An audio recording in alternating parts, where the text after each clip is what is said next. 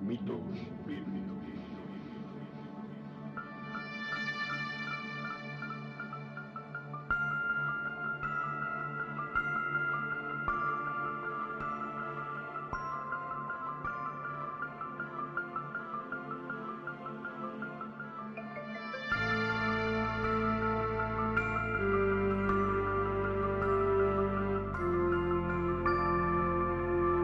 Podcast de análisis y crítica postmodernista de mitos difundidos por textos religiosos, presentado por Oscar Garrido.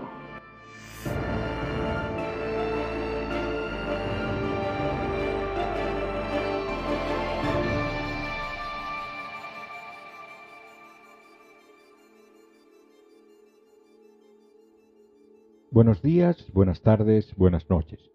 Bienvenidos al décimo noveno episodio del podcast Mitos Bíblicos. Yo soy Oscar Garrido, presentador del podcast y autor del libro La Biblia y otros mitos, un viaje al mundo del delirio. Es posible que me conozcas como Kierkegaard, un apodo que utilicé por mucho tiempo en Internet. Este episodio, a la mitad del verano, o del invierno en el hemisferio sur, luego de cuatro semanas del anterior, debido principalmente al verano.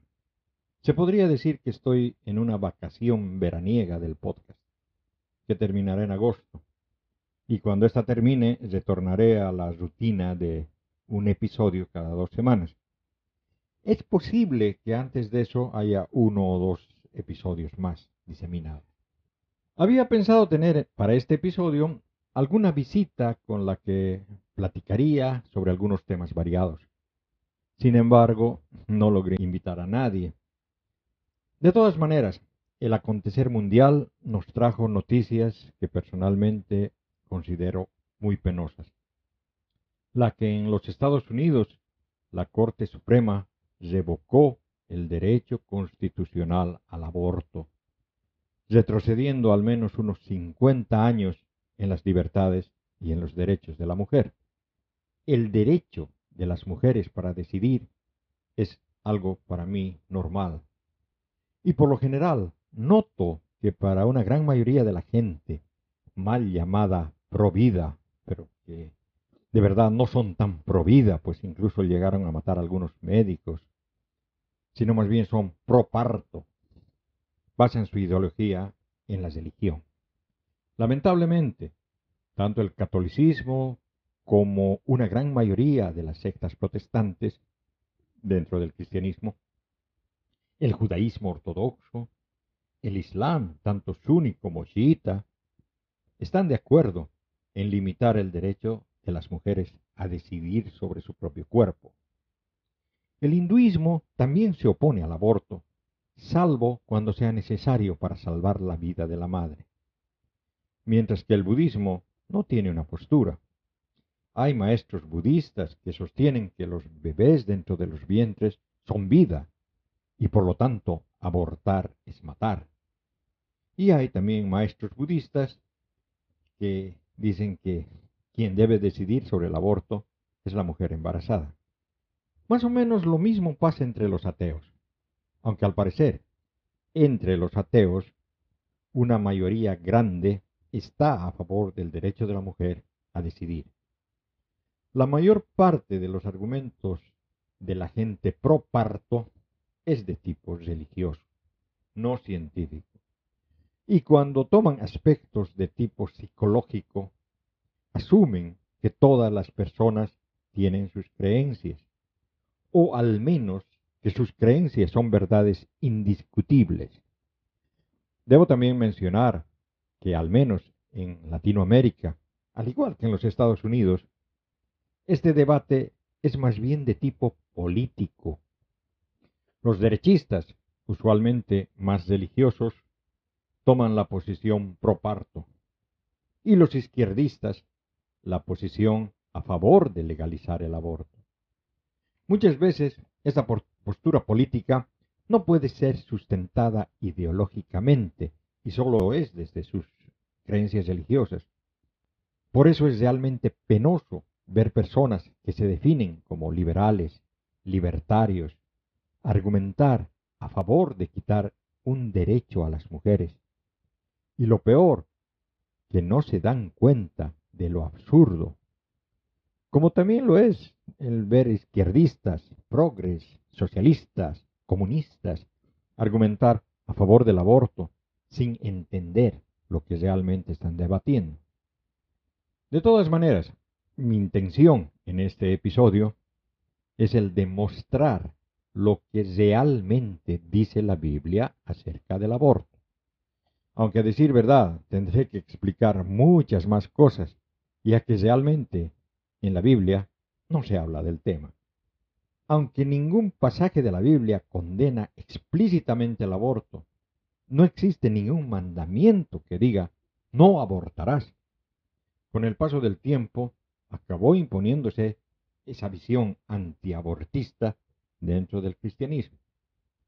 Primero, en el catolicismo, que es una de las religiones más estrictas en lo que se refiere a la interrupción voluntaria del embarazo, se opone a la práctica del aborto en cualquier circunstancia.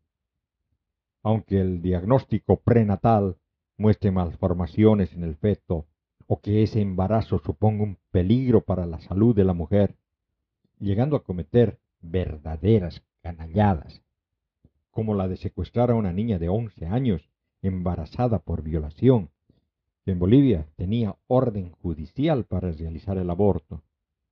En Bolivia, el aborto es sólo permitido en caso de peligro de la vida de la madre y en caso de violación. Pues esta niña la secuestraron para evitar el aborto y al final tuvo que tener una cesárea.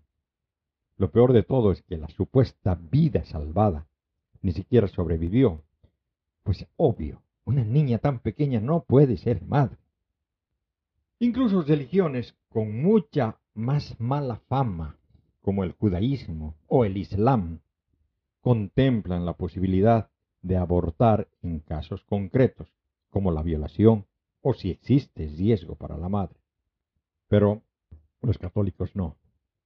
Esta idea católica no fue siempre así, pues los teólogos más influyentes dentro del catolicismo, y hablo de Agustín de Hipona, que vivió entre el 354 al 430, y unos siglos después, Tomás de Aquino, que vivió el 1225 al 1274, sostenían que el embrión no poseía alma hasta que no tuviera una forma humana, destruyendo el principal argumento católico, que el embrión tiene un alma desde el momento de la concepción.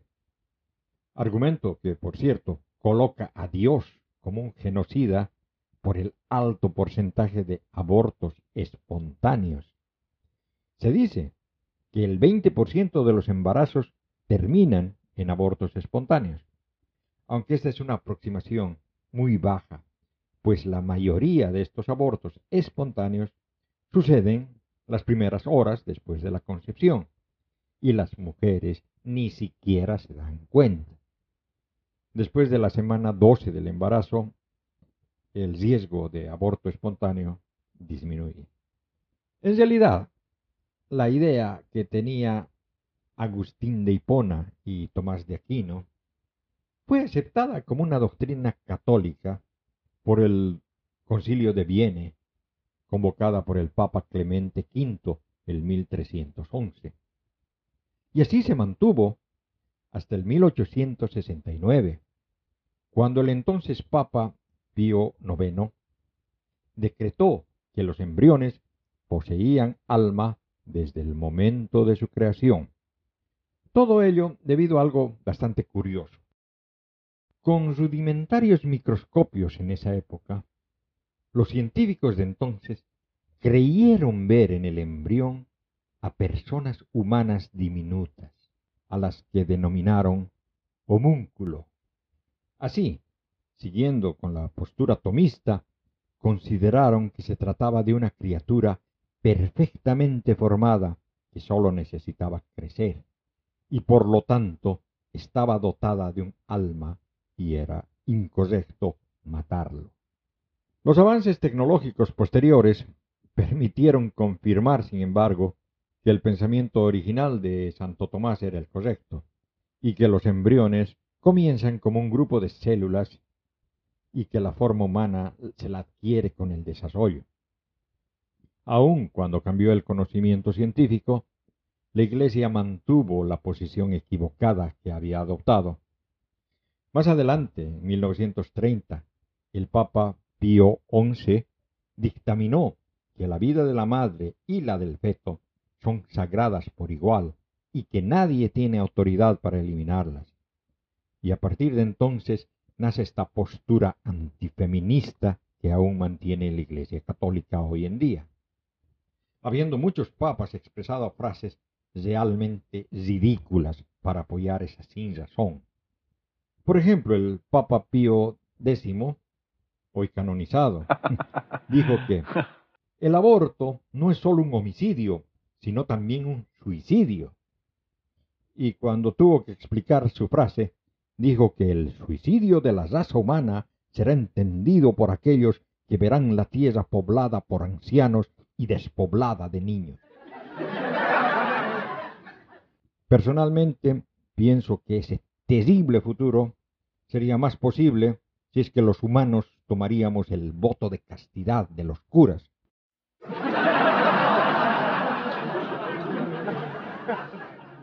más que si permitimos a las mujeres el derecho a decidir sobre sus propios cuerpos. Una posición igualmente absurda la tiene el actual Papa Bergoglio cuando comparó el aborto con contratar un sicario. Y sobre esta no voy a argumentar porque realmente, a palabras de borracho, oídos de cantinero. La Biblia, como ya la comenté a un principio, apenas toca el tema del aborto. Y cuando lo hace, lo es indirectamente, lo que obviamente permite una amplia gama de interpretaciones. Los religiosos suelen citar tres pasajes para justificar la idea de que una interrupción voluntaria del embarazo sería un acto pecaminoso y contrario a la voluntad de Dios. Estos aparecen en el Antiguo Testamento. El libro de Isaías, capítulo 44, versículo 2. Así dice Yahweh, que te creó, te plasmó ya en el seno, y te da ayuda. No temas, siervo mío, Jacob, y Esulún, a quien yo elegí. Al comienzo del libro del profeta Jeremías, probablemente escrito el siglo VII antes de la era común, el autor presenta las palabras que Dios le habría dicho. Jeremías capítulo 1 versículos 4 y 5. Entonces me fue dirigida la palabra de Yahweh, en estos términos. Antes de haberte formado, yo en el seno materno, te conocía, y antes que nacieses, te tenía consagrado. Yo profeta de las naciones, te constituí. Implicando que antes de formarse el cuerpo, existía ya la persona del profeta. En los Salmos, el mayor de los libros que componen la Biblia, hay otra referencia a que la vida existiese incluso antes del nacimiento. Es el canto número 139 y el autor alaba a Dios y dice, Salmo 139, versículos 13 al 16. Porque tú mis riñones has formado, me has tejido, en el vientre de mi madre. Yo te doy gracias, por tantas maravillas. Prodigio soy, prodigios son tus obras. Mi alma conocías cabalmente, y mis huesos, no se te ocultaban, cuando era yo formado en lo secreto, tejido en las honduras de la tierra. Mi embrión tus ojos lo veían, en tu libro están inscritos todos los días, que han sido señalados, sin que aún exista, uno solo de ellos. La palabra hebrea, que se traduce actualmente como em-, embrión, es golem, y es un hapax legomenon, es decir, una palabra que solo aparece una vez en todo el texto, y se refiere a una sustancia incompleta, imperfecta. Por cierto, ya que hablamos de mitología, hay un mito judío sobre el golem, que es una personificación en el folclore medieval y la mitología judía de un ser animado fabricado a partir de materia inanimada, normalmente vaso, arcilla o algún material similar. Normalmente es un coloso de piedra. Pero ese, ese podría ser tema para otro episodio. Sobre este salmo se puede argumentar que lo que dice puede estar en lenguaje poético. Después de todo, los salmos son canciones de alabanza. Es más o menos como el uso de la palabra corazón en la Biblia, en sentido figurado. Un uso que se le sigue dando en la actualidad en lenguaje poético. Y es que esa idea viene del antiguo Egipto, donde se creía que el corazón era el órgano más importante, porque allí confluían todos los fluidos y se encontraba la sede del pensamiento y le atribuían al corazón funciones que ahora sabemos le son ajenas. Por ejemplo, era el lugar de asiento de la inteligencia, de la conciencia moral, del pensamiento. Es por ello que cuando momificaban a sus difuntos, el único órgano que se quedaba en su lugar era el corazón. El cuerpo sin vida era vaciado y limpiado. Vaciaban el cuerpo de todos los órganos, menos, como ya lo dije, del corazón. El hígado, los pulmones, el estómago y los intestinos eran introducidos en cuatro vasos canopos, cuidados por cuatro dioses especiales, llamados los hijos de Horus. ¿Y qué pasaba con el cerebro? Simplemente lo desechaban, ya que no cumpliría ninguna función en el más allá. De todas formas, en la actualidad se sigue de manera poética dando al corazón ese lugar importante que en la realidad lo tiene el cerebro.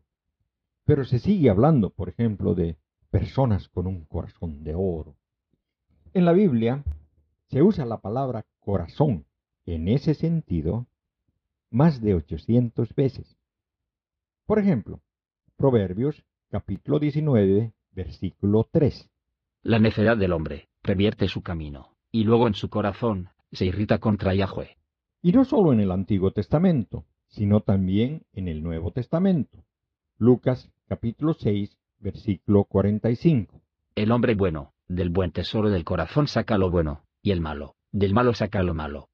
Porque de lo que rebosa el corazón, habla su boca. De la misma manera que algo que los antiguos creían que era verdad, pero no lo era. Y hoy es parte del lenguaje poético, aunque sabemos que no es verdad. Por eso cuando vemos en la Biblia el uso de la palabra corazón, como si del cerebro se tratara, la aceptamos porque ya está aceptado en el lenguaje poético usual, a pesar de saber que no es lo correcto. Exactamente, del mismo modo se podría ver esas menciones de cuando Dios ya conocía a la persona antes que ésta se forme, o que ya había el alma cuando aún el embrión estaba formándose. Eso es obvio, sobre todo para los ateos que no creen en el alma, pero también lo es para muchos creyentes, por ejemplo, las redes católicas por el derecho a decidir, de cuya investigación estadística he sacado mucha información cuando he debatido sobre este tema en las redes sociales. Generalmente se trae a colación esta cita de Jeremías para decir que eso de antes de haberte formado, es decir, esa sustancia que aún no tiene forma, es el proceso inicial de la vida. Por lo tanto, ya habría algo allí que sería una persona. En realidad, toda la discusión se resume en que si esa sustancia, ese cúmulo de células, es una persona o no es una persona. ¿Cuándo comienza la vida? suelen decir. Eso desde luego una expresión extremadamente antropocéntrica. La gente dice que la vida empieza en la concepción. Yo les digo que la vida comenzó hace cuatro mil millones de años y es un proceso continuo que continúa. Bueno, en realidad hablan de la vida humana y eso es otra cosa, de la que hablaré en un rato, por el momento seguiré analizando los argumentos que utilizan los fundamentalistas religiosos contra del derecho a decidir de las mujeres. Y el más importante de ellos es sin lugar a dudas el mandamiento no matarás. Nuevamente, entienden ese mandamiento como algo antropocéntrico, pues no se tiene ningún problema en matar animales. Es decir, entienden que el no matarás es un no cometerás homicidio o no asesinarás. Y como consideran que la vida humana se inicia en el momento de la concepción, en el caso del aborto se estaría cometiendo un asesinato, lo cual estaría contrario al quinto mandamiento. Mm, voy a recordar a los que tienen esas creencias y que están en contra del derecho de las mujeres a decidir si quieren abortar o parir. Por ese motivo, ¿no? El mandamiento de no matarás. Este mandamiento no era de aplicación universal. Se podía matar a los extranjeros, a los que eran considerados enemigos del pueblo de, Israel, a las mujeres adúlteras, a las brujas, a los blasfemos, a los falsos profetas, a los nigromantes o adivinos, a los hititas, amoreos, cananeos, perisitas, gibitas, jebuseos, a niños desobedientes, a las novias que se casen sin ser vírgenes, a los que adoren otros dioses, a los que no guarden el sábado, etcétera, etcétera, etcétera. Pero de ninguna manera ese mandamiento se refiere a los embriones, a los golem. Hay 108 citas en el Antiguo Testamento en el que Dios manda matar mujeres, niñas, niños, varones, adultos. En el Nuevo Testamento hay tres citas bíblicas en las que Dios, de manera directa, castiga con la muerte a inocentes. El ejemplo más contundente es Jesús, su propio Hijo. Bueno, llegó la hora de examinar en detalle todos los versículos de la Biblia que contienen la palabra aborto, shakol en hebreo original. La primera cita, Génesis capítulo 31, versículo 38. En veinte años que llevo contigo, tus ovejas y tus cabras nunca han mal parido, y los machos de tu rebaño nunca me los he comido. Es Jacob hablando con su suegro Labán. Y para variar, la Biblia católica tradujeron abortar como malparir, pero en las Biblias protestantes dice abortar. Génesis capítulo 31, versículo 38. Estos veinte años he estado contigo, tus ovejas y tus cabras nunca abortaron, ni yo comí carnero de tus ovejas. En realidad, todo lo que Jacob trata de decir es que todo marchó bien, que los animales no aborten, lo considera como una bendición. El siguiente. Éxodo capítulo 23 versículos 25 y 26. Vosotros daréis culto a Yahweh, vuestro Dios. Yo bendeciré tu pan, y tu agua. Y apartaré de ti las enfermedades. No habrá en tu tierra mujer que aborte, ni que sea estéril, y colmaré el número de tus días. Y nuevamente, que las mujeres no aborten, ni sean estériles, es una señal de la bendición que Yahweh da a su pueblo elegido. Oseas capítulo 9, versículo 13 y 14. Efraín, tal lo he visto, era como tiro, plantada en la pradera, pero Efraín tendrá que sacar sus hijos al verdugo. Dales, Yahweh. ¿Qué les darás? Dales seno que aborte, y pechos secos. Y esta vez, el mensaje es exactamente lo contrario. Desde luego que el aborto que se habla aquí es el aborto espontáneo y es considerado como una maldición. De hecho, el profeta Oseas pide que Yahweh haga abortar a las mujeres de Tiro y Efraín. Son fenicias e israelitas. De hecho, Isaías, cuando describe el castigo que recibirían los babilonos, incluyen que harían abortar a todas las mujeres embarazadas. Isaías capítulo 13, versículos 17 al 19. He aquí que yo despierto contra ellos a los medos, que no estiman la plata, ni desean el oro. Machacarán a todos sus muchachos, estrellarán a todas sus muchachas, del fruto del vientre no se apiadarán, ni de las criaturas tendrán lástima sus ojos.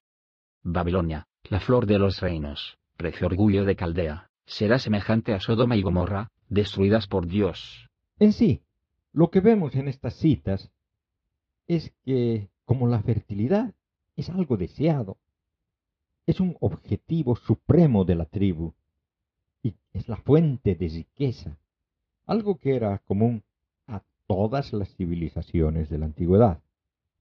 En este contexto se tiene que entender que el aborto por causas naturales es considerado como un castigo de parte de Dios. El aborto provocado por decisión expresa de la mujer embarazada ni siquiera cabe en la mentalidad de los hombres que escribieron la Biblia. Sería absurdo que alguien deseara para sí algo que era tenido como una maldición. Job capítulo 3 versículo 16. O ni habría existido, como aborto ocultado, como los fetos que no vieron la luz. Es Job que está maldiciendo el día que nació por las cosas que le están pasando. Y en esta cita se usa otra palabra, nefel, que significa abortado o nacido muerto. Está traducido a aborto. También podemos ver el uso del feto abortado como un epíteto peyorativo en la primera carta de Corintios capítulo 15 versículo 8. Y en último término, se me apareció también a mí, como a un abortivo. Pablo dando una lista de quienes supuestamente se les apareció el Jesús resucitado. La palabra griega ectromati, traducida como abortivo, significa abortado, literalmente aborto o fruto abortivo. Otra cita que aparece con frecuencia en los debates sobre el aborto es Éxodo capítulo 21, versículos del 22 al 25. Si unos hombres, en el curso de una riña, dan un golpe a una mujer encinta, y provocan el parto, sin más daño, el culpable será multado, conforme a lo que imponga el marido de la mujer, y mediante arbitrio. Pero si resultare daño, darás vida por vida. Ojo por ojo, diente por diente, mano por mano, pie por pie. Quemadura por quemadura, herida por herida, cardenal por cardenal. El contexto es claro. Y no sé si realmente sería común que durante peleas entre hombres se golpeen a mujeres embarazadas. De todas formas, lo que veo interesante en esta cita es que en la traducción católica, como escucharon, dice que lo que provocan es un parto prematuro. Pero si vemos en la versión protestante, Éxodo capítulo 21, versículos del 22 al 25. Si algunos reinieren e hirieren a mujer embarazada, y ésta abortare, pero sin haber muerte, serán penados conforme a lo que les impusiere el marido de la mujer, y juzgaren los jueces. Mas si hubiere muerte, entonces pagarás vida por vida. Ojo por ojo, diente por diente, mano por mano, pie por pie. Quemadura por quemadura, herida por herida, golpe por golpe. Y esto es interesante, pues en la versión protestante dice que el golpe a la mujer embarazada produjo un aborto. Interesante porque el castigo cambia radicalmente. En la versión católica, si el bebé muere, el agresor deberá pagar con su vida. Pero en la versión evangelista, el aborto implica la pérdida del bebé, por lo que el agresor solamente paga con su vida si es que la madre muere. En otras palabras, en la versión evangelista, la vida de la madre tiene valor, pero la del feto no, mientras que en la católica sí. Controlando lo que dice realmente el texto hebreo original, se ve que la traducción más cercana al texto original es la católica, por lo que esta cita se podría usar como un argumento para los propartos, aunque a decir verdad, el fragmento no prohíbe el aborto que resulta de la decisión consciente de la embarazada, sino que se refiere más bien al parto prematuro inducido por una agresión física y que afecta involuntariamente a la gestante cuando la criatura se encuentra en etapas finales de su desarrollo fetal. Y lamentablemente, hay otra cita que quita valor absolutamente a cualquier bebé menor de un mes. Es de esas cosas que causan repugnancia en la Biblia, cuando se da valor a las personas como si fueran objetos para comprar. Bueno, en, realidad se habla de la esclavitud, de la redención de la esclavitud. Levítico, capítulo 27, versículos 2 al 7. Habla a los israelitas y diles. Si alguien quiere cumplir ante Yahweh un voto relativo al valor de tasación de una persona. Si se trata de un varón de 20 a 60 años, el valor se estimará en 50 ciclos de plata, en ciclos del santuario. Mas si se trata de una mujer, el valor será de 30 ciclos. De los 5 a los 20 años el valor será, para varón, 20 ciclos, para mujer, 10 ciclos. De un mes hasta la edad de 5 años, el valor será, para niño, 5 ciclos de plata, para niña, tres ciclos de plata. De 60 años en adelante el valor será, para varón, 15 ciclos, para mujer, 10 ciclos. Si lo vemos en precios equivalentes a los que serían hoy en día, tendríamos más o menos lo siguiente en dólares americanos. Hombres de más de 60 años 125 dólares con 40 centavos. Mujeres de más de 60 años 83 dólares con 60 centavos.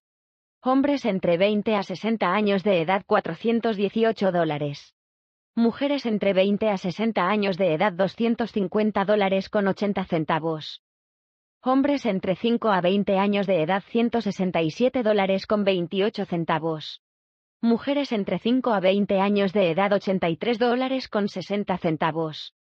Niños entre un mes y 5 años de edad 41 dólares con 80 centavos. Niñas entre un mes y cinco años de edad 25 dólares con 8 centavos. Recién nacidos menores de un mes, fetos y embriones 0 dólares. Ah, luego de escuchar esa barbaridad, solo me queda dar la respuesta a lo que parece ser la pregunta central en este debate. ¿Cuándo se inicia la vida humana? Bueno, de hecho ya lo mencioné más arriba. Técnicamente, la vida humana como tal no termina, simplemente continúa. El espermatozoide está vivo, el óvulo está vivo. Al mezclarse el, óvulo germinado sigue vivo. La reproducción de células se realiza porque hay vida. La cuestión debería ser, ¿cuándo se puede decir que empieza la vida de un nuevo individuo humano? Y claro, hemos visto diferentes respuestas a esa pregunta. Una respuesta legalista y algo extrema y es que la vida de un nuevo individuo comienza en el nacimiento, ya que en ese momento es tomado en cuenta de manera legal. Esta es una respuesta, como ya lo dije, extrema. En el otro extremo están los religiosos, los mal llamados provida, que dicen que la vida de un nuevo individuo comienza con la concepción, lo cual desde luego también es un absurdo. Luego tenemos la idea que tenía Agustín de Hipona, que fue el máximo pensador del cristianismo en el primer milenio. Argumentaba que el aborto no era un homicidio en las primeras etapas del embarazo, ya que consideraba que la persona como tal comienza en algún momento después de que el feto ha empezado a crecer y se mueve. Actualmente planteaba a partir de las semanas 12 o 14 de gestación. Es decir, para San Agustín, la vida empezaba cuando el cigoto comenzaba a moverse. Sin embargo, las mujeres suelen sentir los primeros movimientos entre la semana 16 al 20. Tomás de Aquino escribía textualmente, La pregunta sobre el alma no se decide apresuradamente con juicios no discutidos ni opiniones temerarias. Según la ley, el acto del aborto no se considera homicidio porque aún no se puede decir que haya un alma viva en un cuerpo que carece de sensación, ya que todavía no se han formado la carne y no está dotada de sentidos. Bueno, para Santo Tomás de Aquino, la vida de un nuevo individuo empezaba cuando el feto alcanzaba la forma humana. Es realmente sorprendente cómo los religiosos después de haber tenido opiniones más o menos razonables, hayan retrocedido para tomar opiniones directamente absurdas, tanto desde el punto de vista filosófico como desde el punto de vista científico. La opinión que yo tengo, y que desde luego me parece la correcta, es la siguiente. Para responder a la pregunta de en qué momento empieza la vida en un nuevo individuo humano, hago la pregunta contraria. ¿Cuándo muere un individuo humano? Y la respuesta correcta es, desde luego, el instante en el que el cerebro deja de funcionar. Entonces, es simplemente lógico decir que la vida de un nuevo individuo humano empieza cuando su cerebro empieza a funcionar. Y eso sucede más o menos en la semana 20 o 21 de gestación. Es también conocido que a partir de ese instante ya no se puede hablar de aborto, es decir, la interrupción del embarazo, sino de un parto prematuro. Obviamente, mientras más antes se realice ese parto prematuro, más difícil será que el bebé sobreviva, pero es posible que sobreviva en una incubadora neonatal. Y bueno, eso fue todo por hoy. Gracias por acompañarme en este episodio de Mitos Bíblicos. Envíen preguntas, comentarios o cualquier otra retroalimentación sobre el programa mediante la app de Anchor, mediante comentarios en iBox o mediante la sección de contactos del blog del podcast que está en mitos bíblicos sin espacios ni acentos webnode.com. Sigan la cuenta de Twitter arroba mitos bíblicos sin acentos ni espacios y suscríbanse al grupo mitos bíblicos en Telegram, que son los lugares donde brindo información sobre el programa y donde responderé directamente cualquier pregunta o cuestionamiento. Mitos Bíblicos se distribuye a las más importantes plataformas digitales. Si tu app favorita te permite realizar comentarios, te agradeceré mucho que lo hagas. Si te gustó el episodio, suscríbete y compártelo con tus amigos regresaré con otro fascinante e informativo episodio dentro de tres o quizá cuatro semanas. Chao, chao.